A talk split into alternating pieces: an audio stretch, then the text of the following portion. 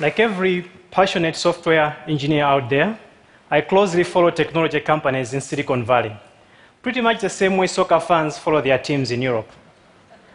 I read articles on tech blogs and listen to podcasts on my phone.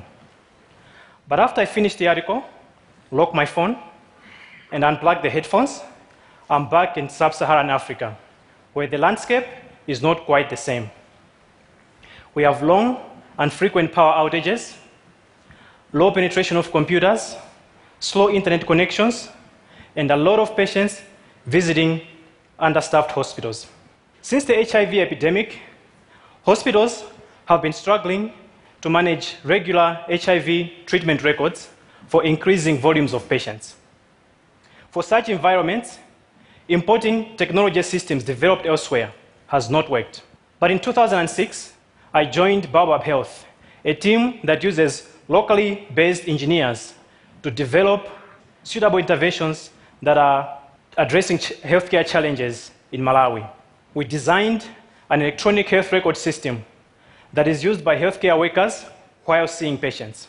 And in the process, we realized that we not only had to design the software, we had to implement the infrastructure as well. We don't have enough medical staff to comprehensively examine every patient, so we embedded clinical guidelines within the software to guide nurses and clerks who assist with handling some of the workload. Everyone has a birthday, but not everyone knows their birthday. So we wrote algorithms to handle estimated birth dates as complete dates.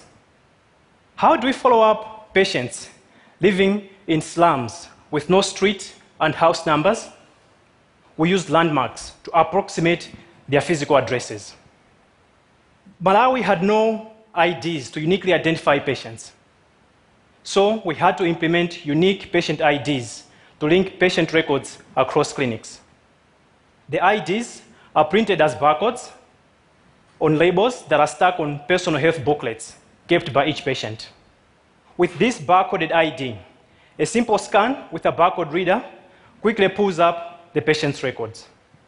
No need to rewrite their personal details on paper registers at every visit. And suddenly, queues became shorter. This meant patients, typically mothers with little children on their backs, had to spend less time waiting to be assisted. And if they lose their booklets, their records can still be pulled by searching with their names. Now, the way we pronounce and spell names varies tremendously. We freely mix R's and L's, English and vernacular versions of the names. Even Soundex, a standard method for grouping words by how similar they sound, was not good enough. So we had to modify it to help us link and match existing records.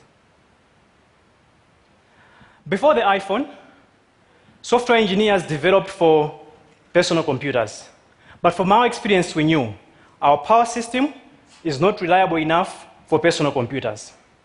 So we repurposed touchscreen point of sale terminals that are meant for retail shops to become clinical workstations.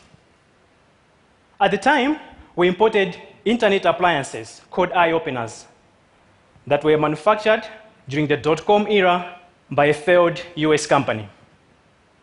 We modified their screens to add touch sensors and their power system to run from rechargeable batteries. When we started, we didn't find a reliable network to transmit data, especially from rural hospitals. So, we built our own towers, created a wireless network, and linked clinics in Lilongwe, Malawi's capital.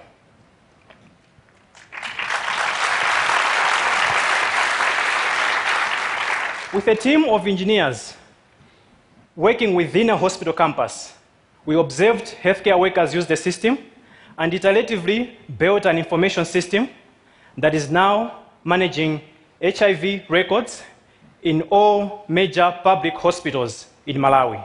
These are hospitals serving over 2,000 HIV patients each clinic.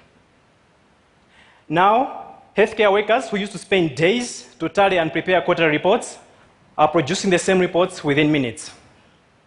And healthcare experts from all over the world are now coming to Malawi to learn how we did it.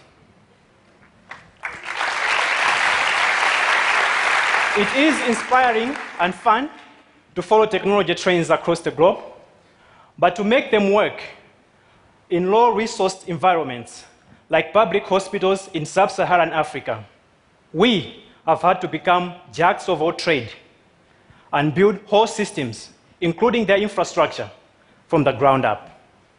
Thank you.